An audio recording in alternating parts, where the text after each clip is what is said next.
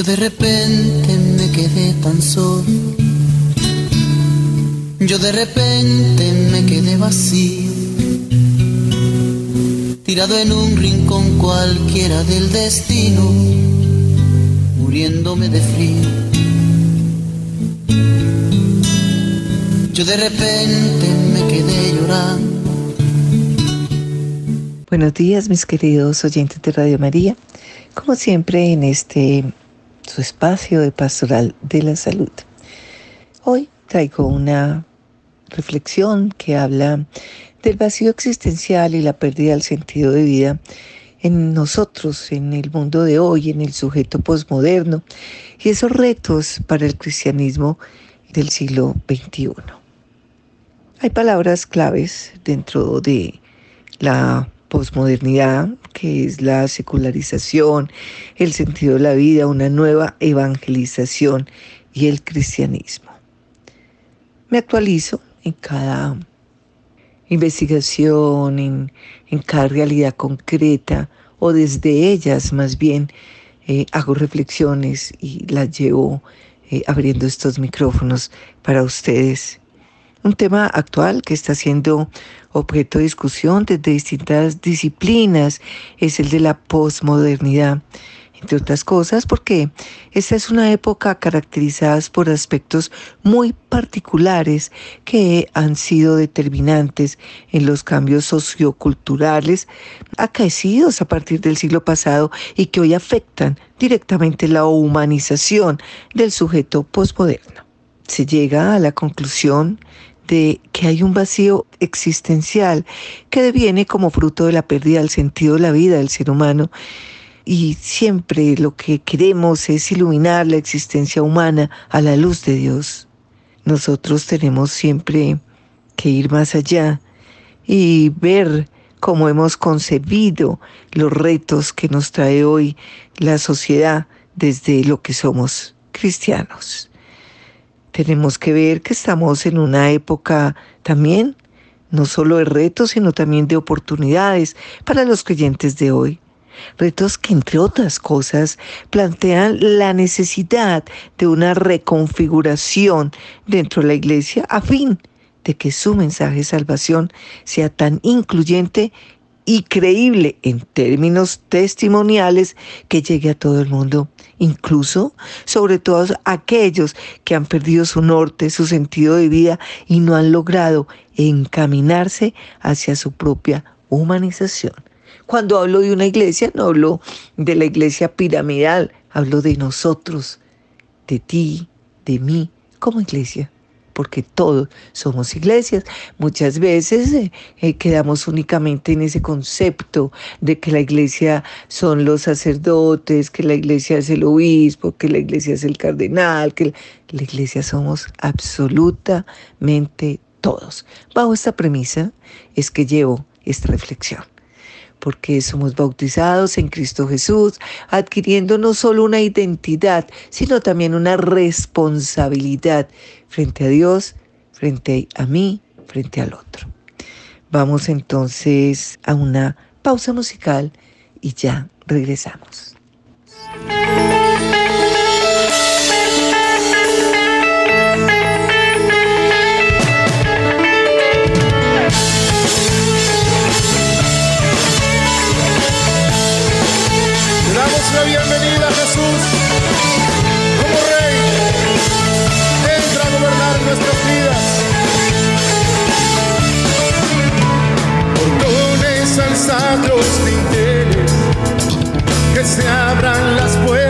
Eternas. Va a entrar el Rey de la Gloria, Rey de la Gloria, Dios inmortal. Portones alzados se abran las puertas eternas. Va a entrar el Rey de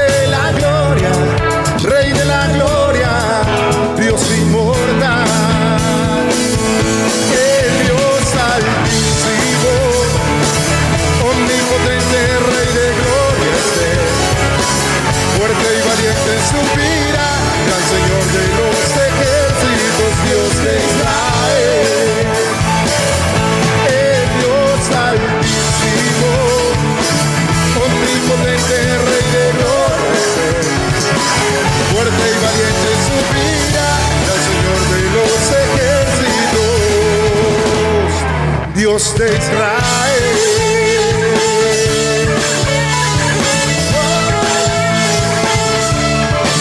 Bendito sea el Señor, Rey de gloria. Portones alzados de dinteles, que se abran las puertas eternas. Va a entrar el Rey de.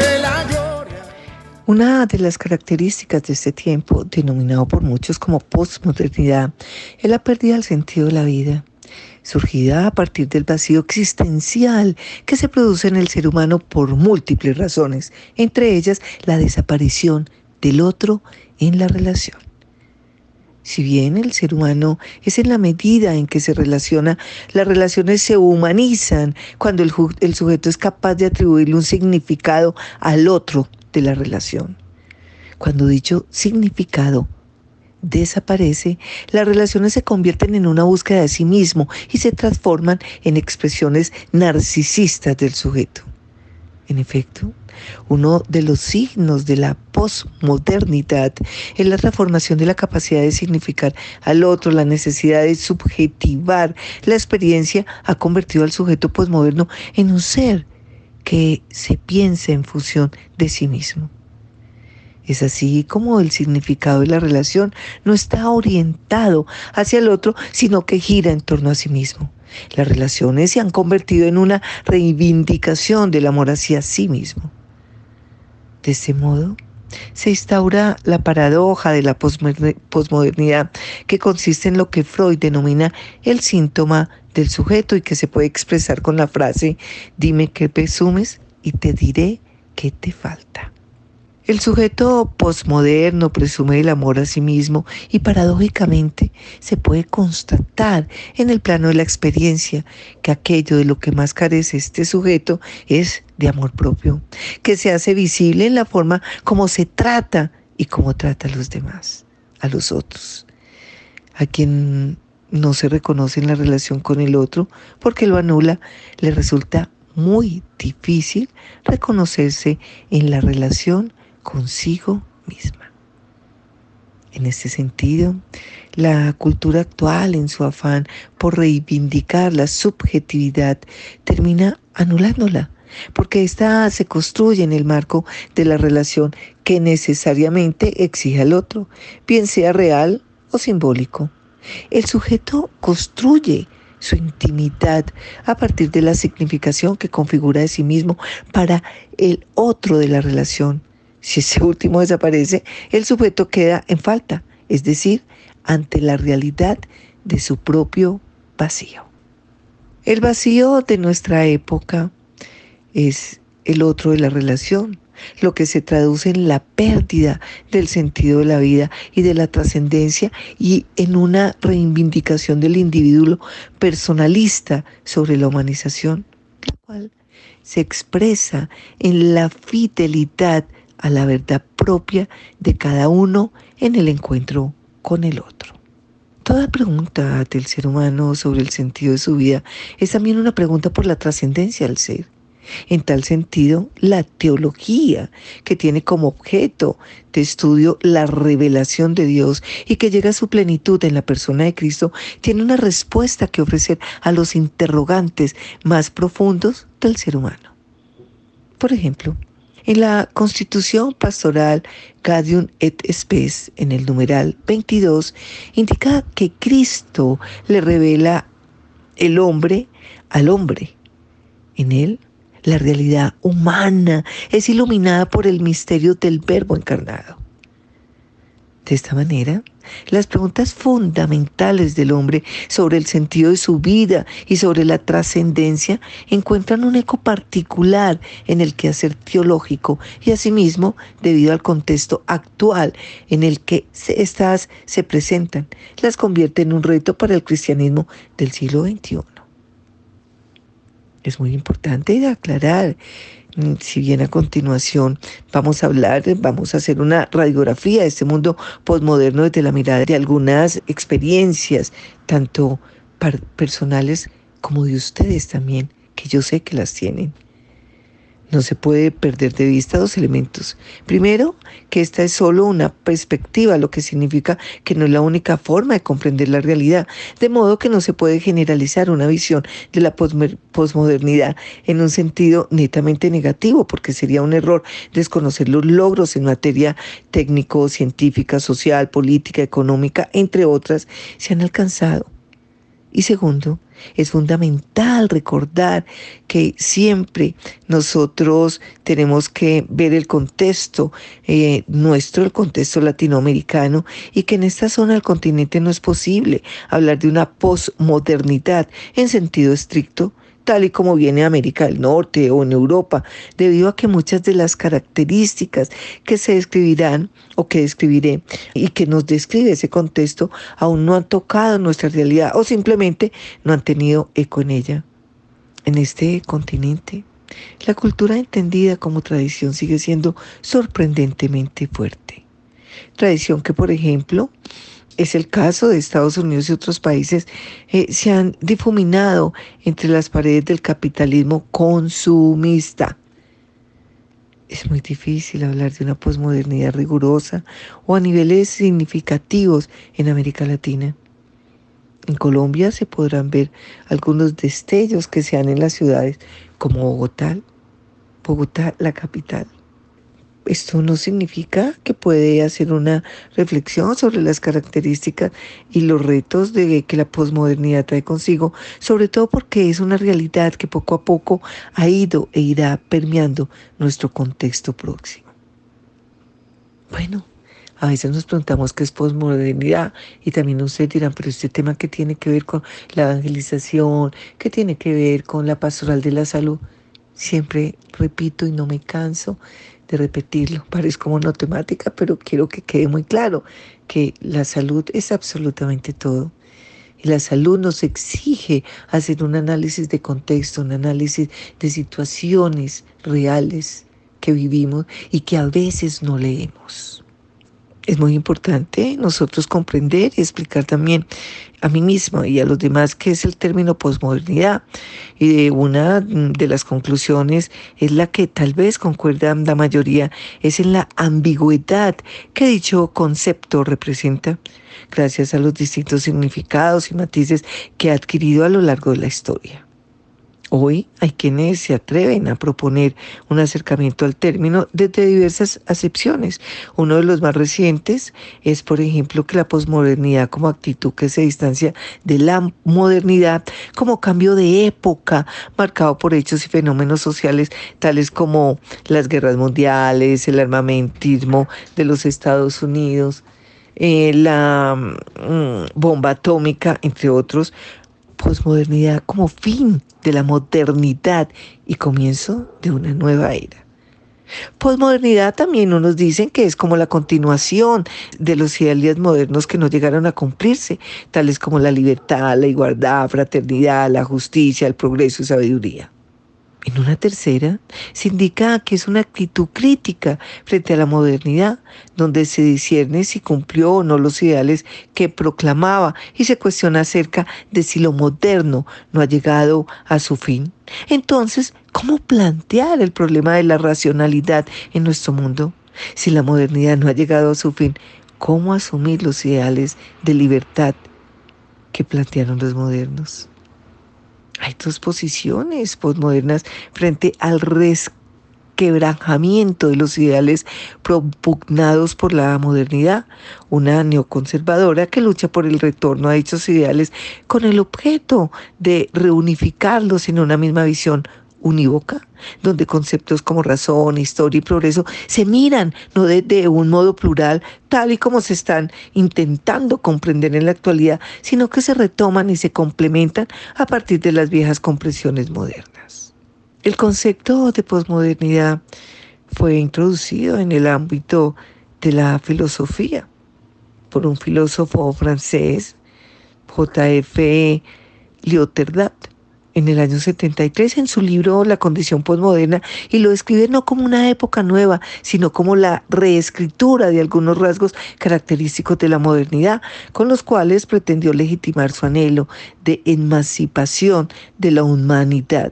En tal sentido, se dice que la posmodernidad es una expresión de un malestar frente a la modernidad, caracterizado por el desencanto de la razón, la aceptación de la pérdida de fundamentos reales, de virtudes, de hechos y el rechazo de los grandes rechazos o relatos de la pérdida del sentido de la historia, entre otros. ¿Qué es tu historia? ¿Cómo va tu historia? ¿Qué te trae tu historia? Tú lees tu historia. Si yo no leo mi historia, ¿cómo voy a poder leer la de los demás? Y eso hace parte de la deshumanización, ese ego que atropella al otro sin compasión. El hombre posmoderno apela a la búsqueda modesta, limitada y positiva de la verdad desde la experiencia presente y parcial. No busca certezas totales ni verdades absolutas. Le basta con gozar la realidad del presente limitado. Lo importante es lo que cada uno piensa, siente, necesita, cree, busca, experimenta, aunque esto sea provisional, momentáneo, parcial. Por otro lado, también hemos escuchado y, nosotros vemos con nuestros ojos cuando se habla del rechazo a los grandes relatos o metarrelatos, entendidos como aquellas narraciones tradicionales que pretenden dar sentido y cohesión a determinada cultura, tanto desde sus normas como desde su sistema de valores y creencias. ¿Se entiende? Que en la posmodernidad, así como se relativizan los fundamentos totalizantes de la verdad, también se deslegitiman aquellas narraciones que tradicionalmente han dirigido las dinámicas sociales y que han contribuido con la configuración de múltiples identidades culturales, sean religiosas, políticas, ideológicas se mira al pasado con sospecha. Pues los resultados no fueron los esperados. El presente se vive en un constante ir y venir de sentidos que se van construyendo permanentemente. Pues no hay confianza en los fundamentos heredados y el futuro no importa simplemente porque no existe. La posmodernidad se convirtió entonces en el triunfo de la antimoral y del anti institucionalismo, el fin del divorcio entre los valores y lo que se vuelve cotidiano. A partir de ese momento el interés de dicha sociedad sería el de un disfrute desmedido, el de una práctica de la libertad desenfrenada y que vería su acento más fuerte en el curso de los años 60. Tenemos que leer la historia para poder llegar al hoy al aquí, a la hora. ¿Qué pasa?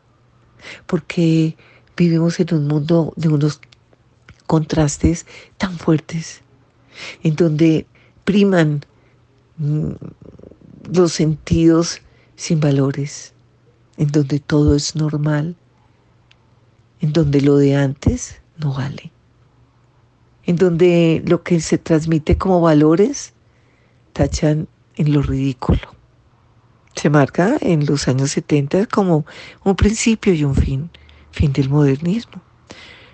Los años 70 son la última manifestación de la ofensiva lanzada contra los valores puritanos y utilitaristas. El último mm, movimiento de revuelta cultural de masas pero también principio de una cultura postmoderna, es decir, sin innovación ni audacia verdadera, que se contenta con democratizar la lógica hedonista, con radicalizar la tendencia a privilegiar los impulsos más bajos antes que los más nobles. Espero que quede muy claro que es una eh, repulsión neopuritana lo que guía la radioscopia del postmodernismo. A veces como que la palabra se me enreda un poco la lengua al decirla. Entonces, pensemos, ¿no? Todo lo que trae esos años 60, una nueva moda, una nueva cultura, una nueva música, la música como expresión, una nueva forma de, ver eh, el mundo, la poesía, la literatura, hasta llegar a hoy. Si nosotros comparamos y hacemos de verdad un paralelo entre lo que era el sentir de antes al sentir de hoy, es completamente diferente. Se percibe la vida distinta, se percibe un Dios distinto, un Dios que manejan con D minúscula y no es ese Dios de grandeza, de perdón, de misericordia. A veces, como papás o como evangelizadores, nos preguntamos una forma concreta y acertada de llegar al otro, en especial a los jóvenes. Y yo creo que lo importante es leer siempre, leer siempre la historia de atrás hacia adelante. A veces es importante también de adelante hacia atrás para encontrar la respuesta y saber llegar. Porque eh, eh, está muy claro el diagnóstico cultural y el diagnóstico teológico y el diagnóstico espiritual, pero lo que a veces no tenemos claro es el cómo saber llegar. Son inquietudes, ¿verdad? Que son válidas y a veces no tenemos el manejo de términos para poder llegar a conclusiones asertivas. Vamos a una pausa musical y ya regresamos.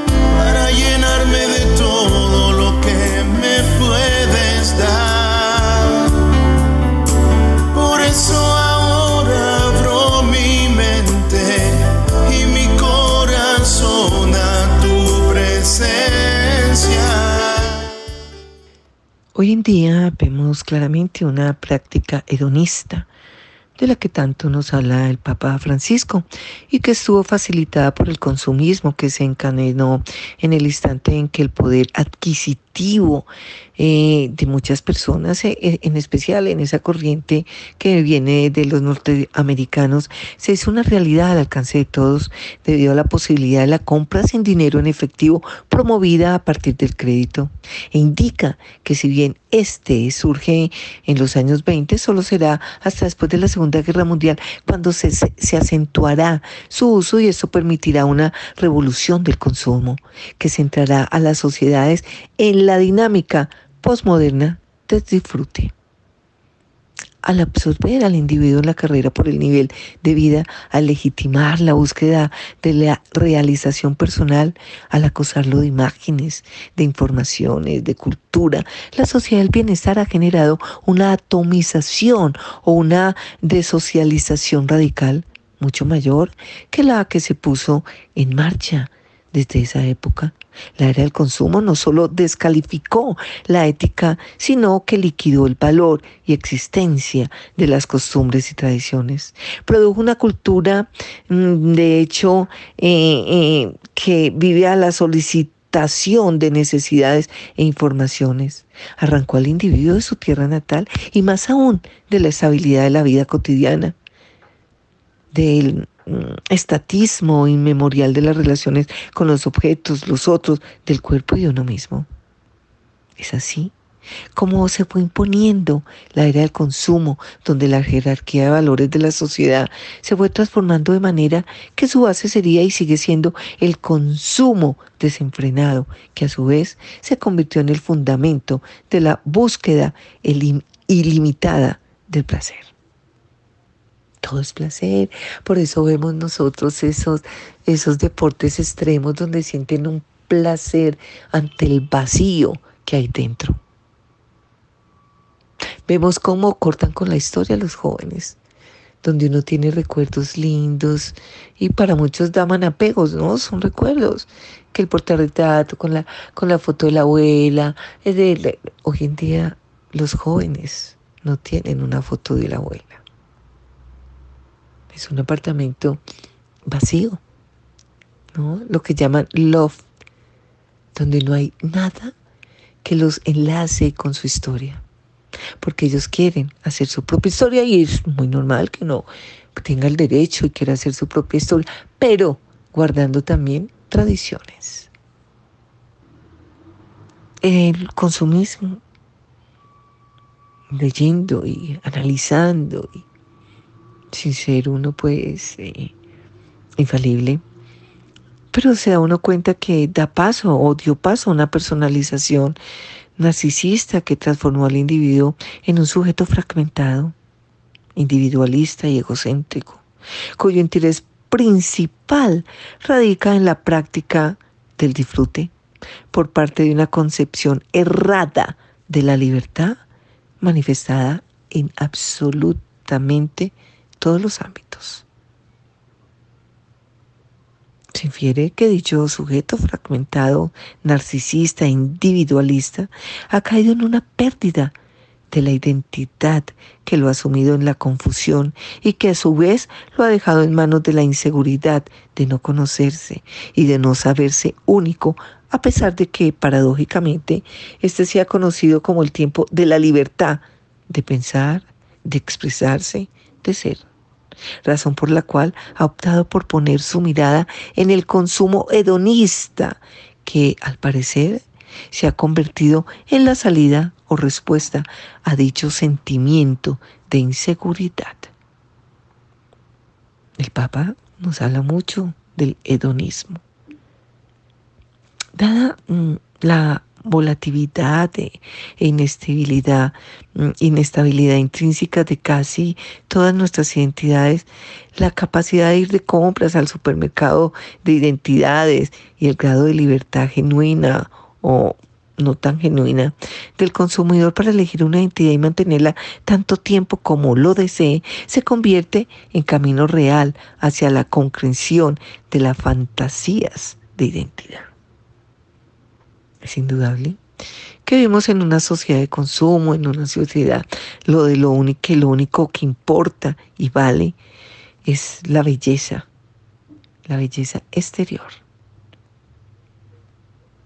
Compartir la dependencia del consumo es una dependencia universal de comprar, de toda libertad individual, sobre todo de la libertad de ser diferente y de tener identidad.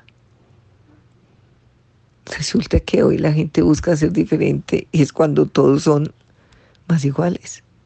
Eso indica que el fenómeno del consumo, eje central de la condición postmoderna, no es más que una estrategia que crea un sofisma ante un sujeto ansioso por encontrarse y reconocerse frente al otro. Es un círculo vicioso de nunca acabar, donde el individuo se siente inseguro de sí y tiene que salir de compras para llenar su vacío. Pero al mismo tiempo, dicha práctica, práctica consumista, como no logra satisfacer en anhelo interior, termina sumiéndolo en un vacío mayor que perpetúa dicha lógica.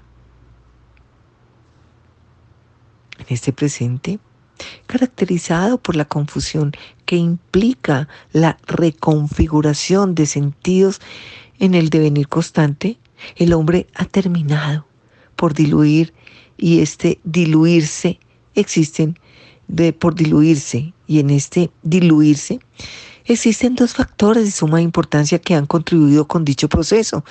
El avance acelerado de la ciencia y la tecnología y la manipulación ejercidas por las masas medias, viéndose cada vez más impedido para autodeterminarse hacia la búsqueda de una realización personal que le permita trascender en términos de su humanización.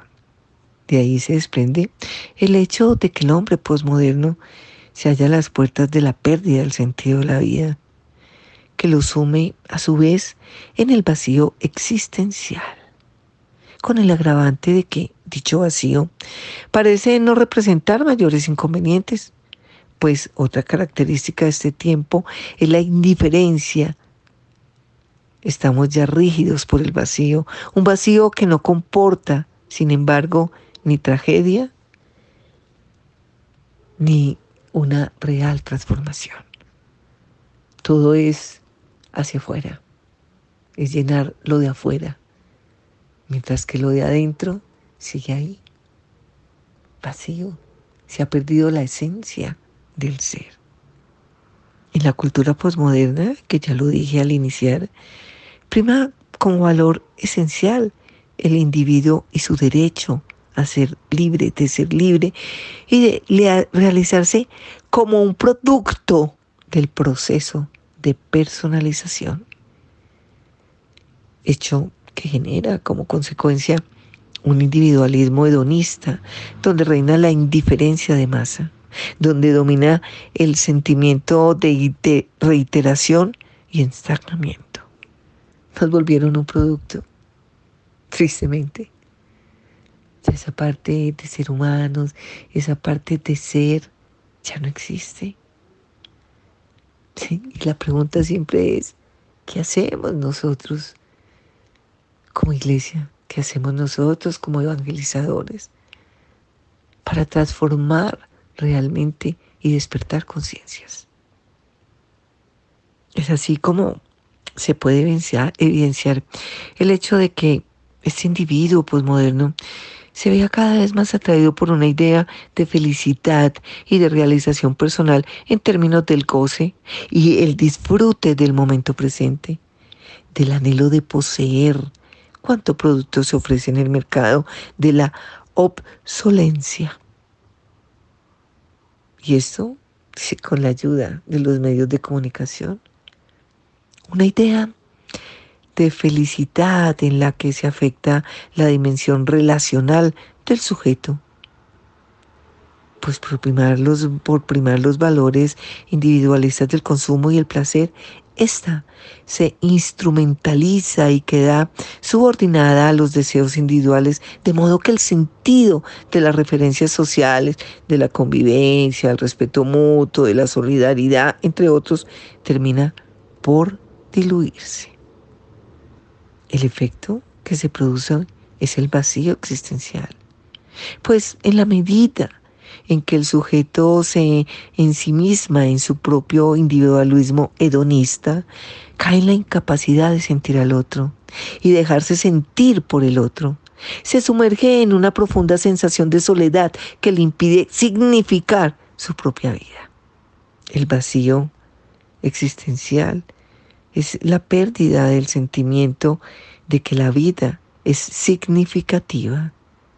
Y si deja de ser significativa es porque ha perdido todo referente de humanidad, es decir, la relación con los otros y con el otro, la relación con Dios.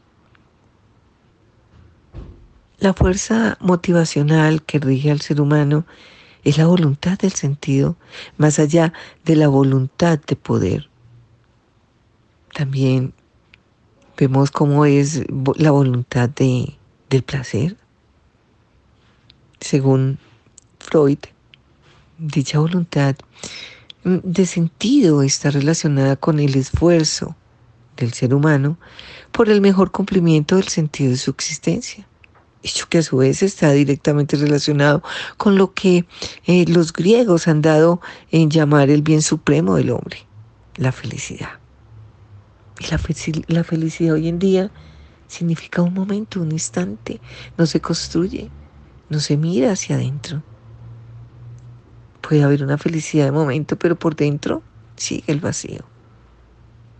Todo ser humano sí existe. Para ser feliz y para alcanzar esta meta vital se propone pequeñas metas a modo de medios para a través de los cuales le dando sentido a su existencia. En la medida en que se logra esas pequeñas metas, el hombre va experimentando que su vida es significativa y en tal medida reconoce que ésta tiene sentido. Sin embargo, cuando la persona confunde su realidad y termina trastocando el orden de los fines y los medios, es decir, cuando esos medios propuestos para alcanzar la felicidad se convierten en fines en sí mismo, corre el riesgo de caer en el vacío, puesto que seguramente experimentará emocionales placenteras como el gozo y la alegría, pero al final, cuando pasen, pues es es su característica esencial, se da cuenta de que ahí no estaba su autorrealización y por contrario una sensación de esclavitud o pérdida del control de la propia vida. Y llega un estancamiento que acá será sobre el sujeto y quedará en un sinsentido mayor. El logro de sentido se asocia positivamente a percepción y vivencia de libertad, responsabilidad y autodeterminación, cumplimiento de metas vitales, visión positiva de la vida, del futuro de sí mismo y autorrealización. Cuando no se alcanza el logro existencial, se origina una frustración que se asociará a la desesperanza, caracterizada por la duda sobre el sentido de la vida, por un vacío existencial que se manifestaría en un estado de tedio, percepción de falta de control sobre la propia vida y ausencia de metas vitales. En otras palabras, se indica que en última instancia el hombre tiene necesidad de hacer algo con su vida, algo que sea bueno para él y hecho por él. De manera que la pregunta por el sentido de la vida está directamente relacionada con la pregunta por el destino que dicho hombre desea y necesita darse. El hombre quiere darse un destino. Este propósito no es demasiado grande ni ampuloso, pues significa que desea alcanzar un sentido propio, elevándose así en contra de un destino que le estuviera fijado de antemano. La gente vive únicamente evocando la tarea de un deseo, el mío, a través del cual yo quiero ofrecer a mi libertad todo su desarrollo pues en la medida en que el hombre se propone y logra mm, vivir plenamente su libertad, se realiza y trasciende los límites de su inmanencia, es decir, encuentra el sentido de su vida y comprende que no se reduce a lo meramente material o finito. En el fondo, la palabra destino evoca una existencia donde el hombre está invitado a buscar el fundamento de su sentido y de su libertad más allá del horizonte de las certezas establecidas. Uno de los retos que tiene el cristianismo de hoy y más específicamente nuestra iglesia, amada iglesia católica, con sus sombras y luces frente a la pérdida del sentido de la existencia humana, es el de llevar a cabo el anuncio del Evangelio del amor de Dios, no solo por medio de la palabra profética, sino también y sobre todo mediante acciones concretas que testimonien la verdadera transformación que, se, que genera el seguimiento de Cristo. Este primer reto está relacionado con la pérdida de credibilidad en el metarrelato de la religión, generada, entre otras causas, por la insuficiencia coherencia entre lo que se dice y se predica, en lo que se hace o se practica. El testimonio de vida es punto de referencia de la misión y acción eclesial en su relación con el mundo. De ahí que nosotros como la iglesia, como iglesia, debemos preguntarnos cómo se muestra al mundo de hoy que ella sea sacramento universal de salvación, para que consciente de sus testimonios y a veces antitestimonio, tome iniciativas y tomemos iniciativas pastorales que la lleven a compromisos más radicales por la transformación del mundo y logre ser verdaderamente signo de credibilidad.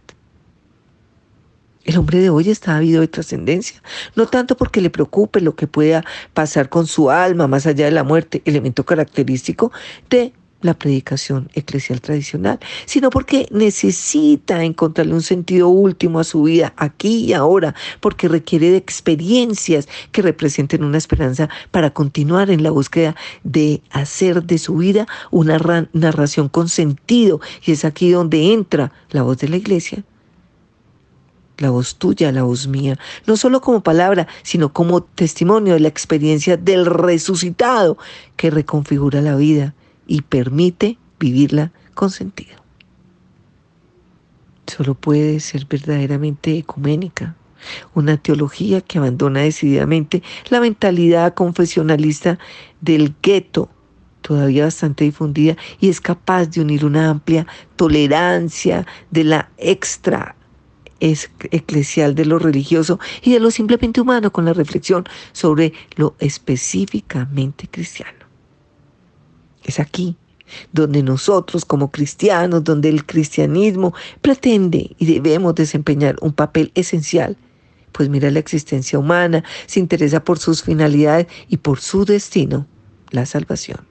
Hechos que no se dan en el más allá, sino en el más acá, en el presente inmanente, donde el hombre tiene la posibilidad de salir de sí mismo al encuentro con el otro, de donarse y de realizarse en dicha donación a la vez que tiene la posibilidad de significar lo anterior, subordinándolo a un sentido último por medio de la relación con ese trascendente Dios con D mayúscula. La religión está en busca de sentido, desde la religación a Dios. Trasciende y debemos seguir trascendiendo. Debemos indagar sobre el proyecto de vida. Bueno, les dejo esta reflexión para continuar, continuar buscando sentido del ser, buscando sentido del decir, pero con un testimonio a ese decir, con un testimonio claro de vida. Esa es la invitación. Que hagamos lectura de la historia, desde ahora hacia atrás, desde atrás hacia adelante, pero hagámosla, no nos quedemos ahí limitados a momentos no, no, no. Tenemos, tenemos que avanzar leyendo la historia individual para poder realizar un trabajo de verdad de iglesia con el otro. Y no nos salvamos solos, nos salvamos por el otro. Como siempre les agradezco a ustedes esa amable generosidad a Radio María, esa generosidad económica para poder seguir transmitiendo valores y llevar la verdad que se llama Jesús, camino y vida.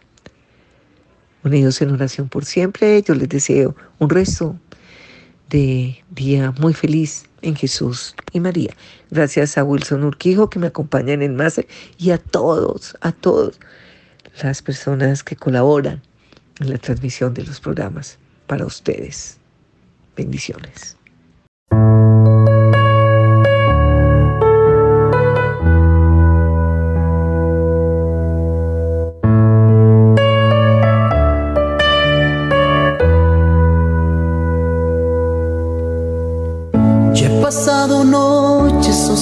Y amargas.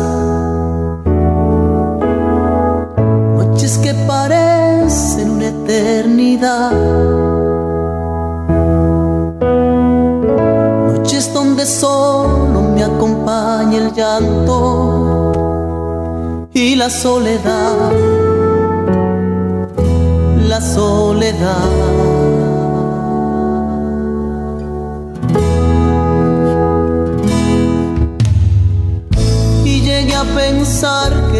Me olvidaba.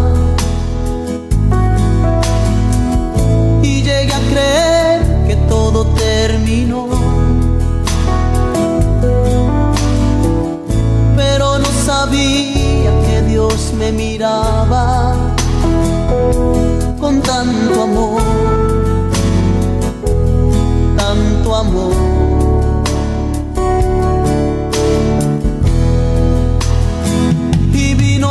La